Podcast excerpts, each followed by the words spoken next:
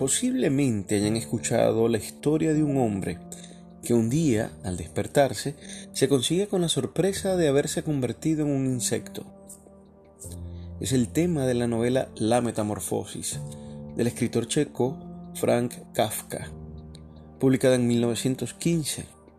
Una novela en la que prevalecen elementos irracionales, simbólicos y oníricos, propios de la vanguardia literaria surrealista. En este sentido, de forma retrospectiva, se nos muestra a un Gregorio Sansa, el protagonista, como una alegoría del hombre mecanizado por el trabajo. Un hombre que vive para trabajar, porque tiene que mantener a su familia, porque tiene que pagar los compromisos de su padre.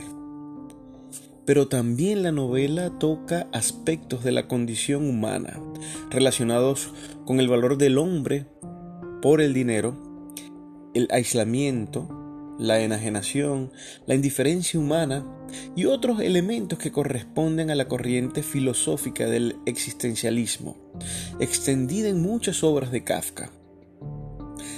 La metamorfosis presenta otros elementos vanguardistas en literatura y corresponde al expresionismo, porque se muestra una realidad a partir del interior del personaje, deforme, atormentada, vista desde la tragedia de Gregorio Samsa, quien expresa su inconformidad con la sociedad. La alienación del hombre por el trabajo es tal que la mañana en la que Gregorio Samsa se levantó y se dio cuenta de que se había convertido en un insecto, no le preocupó la transformación, sino el hecho de que no había podido salir a trabajar. Posiblemente conozcan algún Gregorio Samsa tal vez muy de cerca.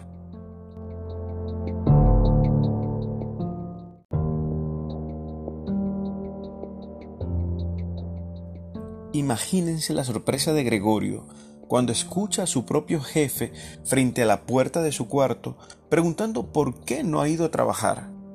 Gregorio, haciendo un esfuerzo para poder dominar su nuevo cuerpo, abre la puerta del cuarto con sus mandíbulas y cuando su jefe lo encuentra, se asusta y lo despide. Un ejemplo de la autoridad laboral que abusa al invadir el espacio familiar del empleado. Y más aún, que desecha al empleado porque no le gusta o porque no le sirve. La novela también muestra la rudeza de la autoridad paternal que agrede a Gregorio y lo repudia a pesar de haberse beneficiado de su trabajo anteriormente. Es Gregorio un personaje con baja autoestima. Su descripción es asquerosa y repugnante. Su vientre blando, su caparazón, el líquido pegajoso, verdoso y apestoso que emana. Gregorio llega al extremo de esconderse para no asustar a los demás, porque siente repulsión. Su realidad es terrible, desesperante y tormentosa y tampoco se escapa al sufrimiento físico. Cuando los vidrios pequeños de un vaso roto se le incrustan en la cara, cuando su padre le lanza una manzana que termina incrustándose en su caparazón, causándole dolor y hedor. ¿Acaso es la alegoría de un enfermo excluido y repudiado, incomprendido ante ojos indolentes que lo ven con indiferencia?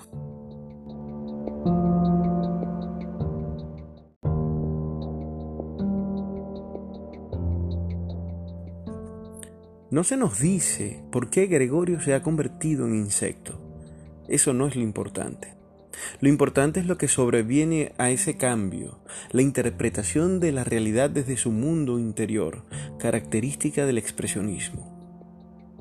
Ahora, sin trabajo y sin esperanza de volver a trabajar debido a la metamorfosis, él ha perdido valor frente a la sociedad y frente a la familia, que es parte de la sociedad. También ha habido un cambio o una metamorfosis en la vida de la familia, porque se han visto obligados a trabajar. Y ahora Gregorio les resulta una carga, un estorbo, a quien repudian, aíslan y abandonan. Él entonces se sume en la negligencia y en el descuido. Su estima y vejación llegan tan bajos cuando resulta ser maltratado y humillado por una criada que ha sido contratada para cuidarlo.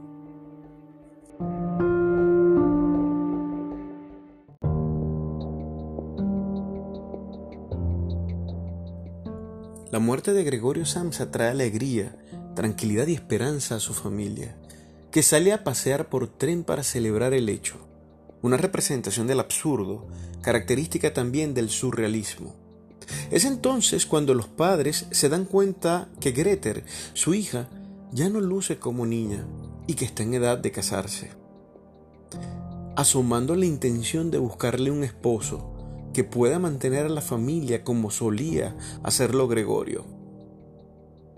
La metamorfosis nos deja algunas reflexiones acerca de la naturaleza del ser humano, la enajenación del hombre por el trabajo, el valor del hombre por el dinero que produce, la indiferencia humana frente a quienes ya no están en capacidad de trabajar, la deshumanización por el dolor ajeno.